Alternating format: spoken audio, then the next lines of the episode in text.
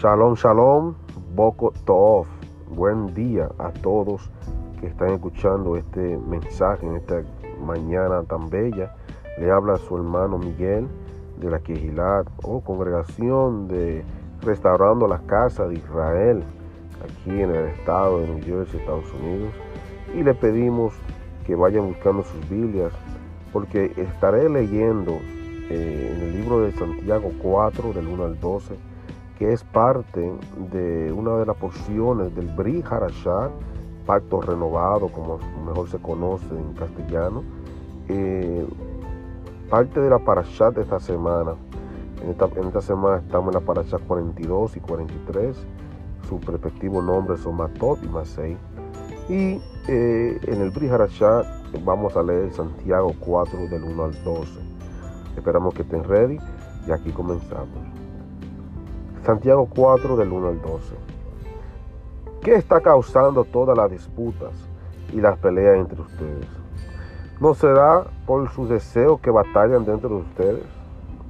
Desean cosas y no las tienen. Asesinan y arden en envidia y todavía no las tienen. Así que riñen y pelean. La razón por la cual no las tienen es porque no oran. Oran y no reciben porque oran con el motivo equivocado. Piden para ser indulgentes con sus propios deleites. Adúlteros y adúlteras no saben que el amor al mundo es odio hacia Yahweh. Cualquiera que quiera ser amigo del mundo se hace enemigo de Yahweh.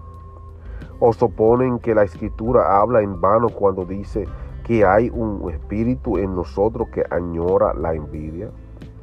Pero la misericordia que Él da es mayor. Por eso dice, Yahweh se opone al arrogante, pero da misericordia al humilde. Por lo tanto, soméntanse a Yahweh.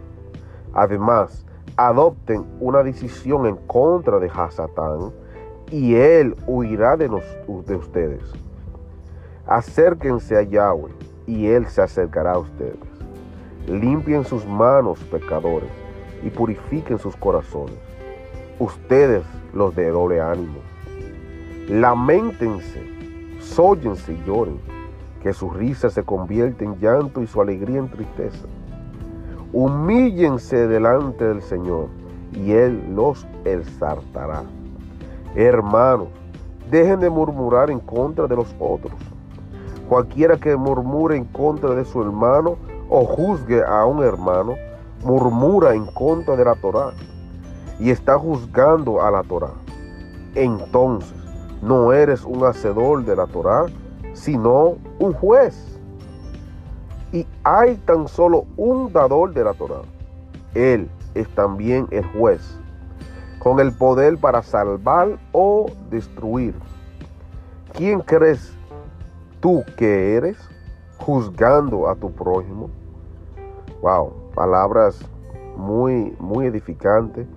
Y eso fue Santiago 4